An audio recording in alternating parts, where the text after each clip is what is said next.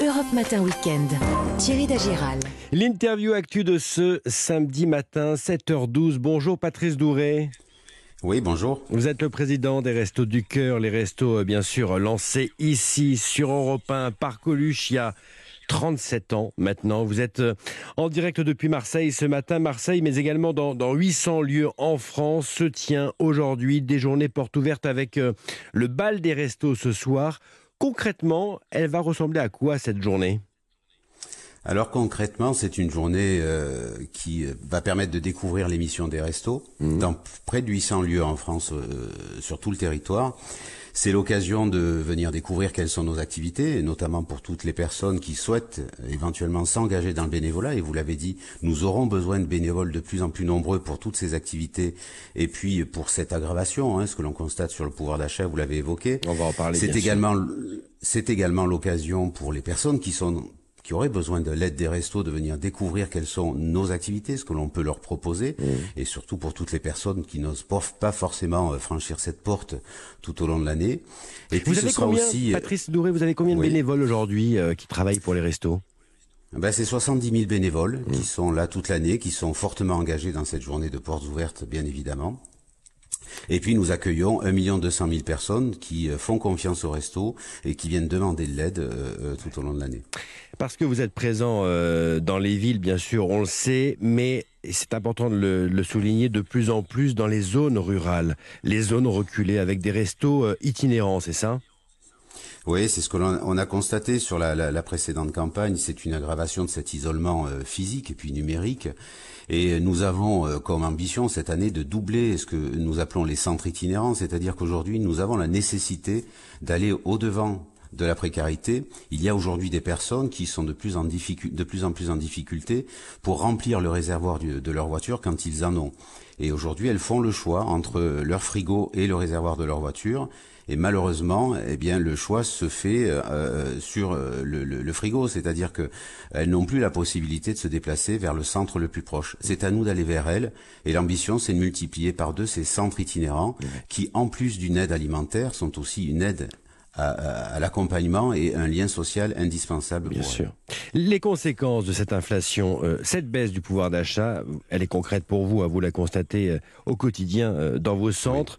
C'est de Oui. plus en plus des jeunes, euh, des familles, des étudiants, des familles précaires, des gens qui ont un travail finalement aussi. Oui, toutes les catégories aujourd'hui de personnes sont concernées. Euh, les restos, je, vous l'ai dit, accueillent 1 200 000 personnes sur la précédente campagne. C'est 50% qui ont moins de 25 ans. Donc une part importante de jeunes.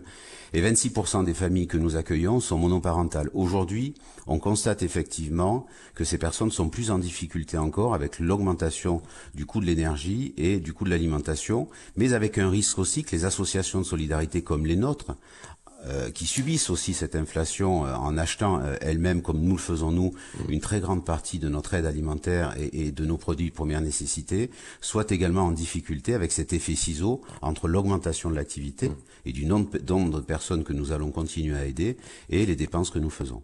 On le dit depuis ce matin sur notre antenne, l'INSEE prévoit une inflation à, à, à- à 6, 8, près de 7% euh, euh, à la rentrée. Ça veut dire que les prochains mois, l'automne, l'hiver vont être euh, très rudes.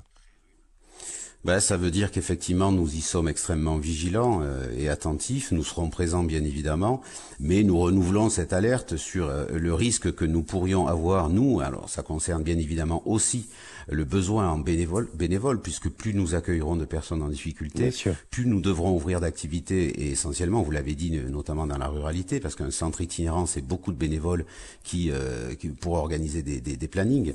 Eh bien, nous aurons besoin, effectivement, euh, probablement aussi de l'aide de ces bénévoles, et c'est pour cela que nous ouvrons aujourd'hui près de 800 lieux en France pour pouvoir découvrir ces activités. Alors justement, les activités, parce qu'on a tendance à penser que les restos, c'est la distribution de, de repas, c'est euh, la distribution de produits de, de première nécessité. Mais c'est également euh, l'aide euh, juridique, on va dire, la recherche d'emploi. Vous êtes là également pour accompagner les gens. hein. Oui, au-delà de cette aide alimentaire qui est indispensable, qui est la vitrine et la première marche pour euh, pour que, l'on évoque souvent quand on pense au Resto du Cœur. Il y a beaucoup d'activités d'aide à la personne et d'accompagnement. vous citiez l'accès au droit, notamment, qui est important, l'insertion par l'activité économique. Ce sont près d'une centaine de chantiers d'insertion en France, avec près de 2000 salariés qui sont accompagnés toute l'année. ce sont des activités d'estime de soi, c'est de l'accompagnement scolaire, l'accompagnement budgétaire, bref, des activités qui permettent à une personne de s'en sortir plus vite. Elles sont essentielles, elles viennent compléter l'aide alimentaire également que nous faisons. Mmh.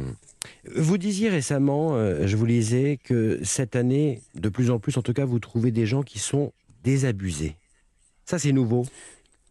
Oui, c'est une forme de lassitude, c'est-à-dire que c'est quoi la prochaine? Euh, On a eu la crise sanitaire euh, avec tout ce que ça ça, ça, ça a engendré. on a euh, là l'inflation.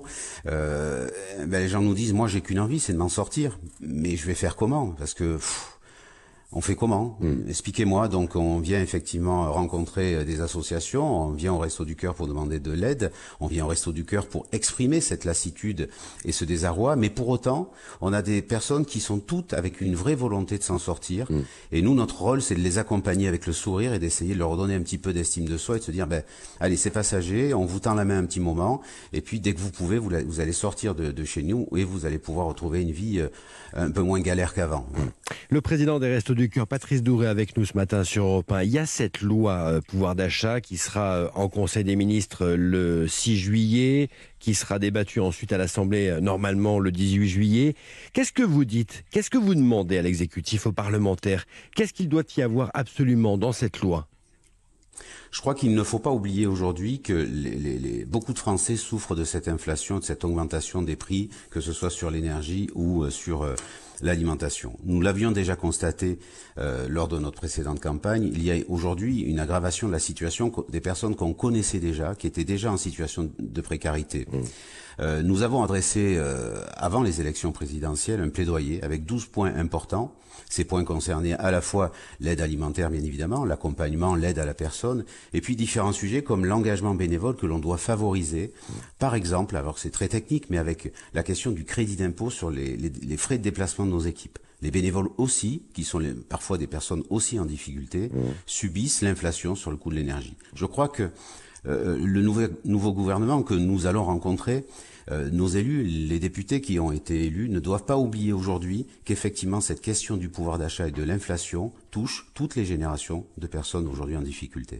Jeudi soir, euh, à la télévision, Elisabeth Borne confirmait que sur le gaz, le bouclier tarifaire serait prolongé jusqu'à la fin de l'année. une aide serait versée à la rentrée sur, sur le compte en banque des, des plus modestes. Ce sont des pansements, ce sont des pansements bien sûr très utiles, euh, mais ce sont des pansements pour vous. Il faut une vraie loi qui réorganise tout cela finalement. Toute mesure qui va dans le sens d'une aide aux personnes qui sont en difficulté aujourd'hui euh, est probablement favorable. Il ne faut pas oublier qu'au-delà d'une aide financière, il y a cette notion d'accompagnement. Les personnes que nous rencontrons, nous, ce que nous constatons sur le terrain, ont bien évidemment besoin d'une aide financière.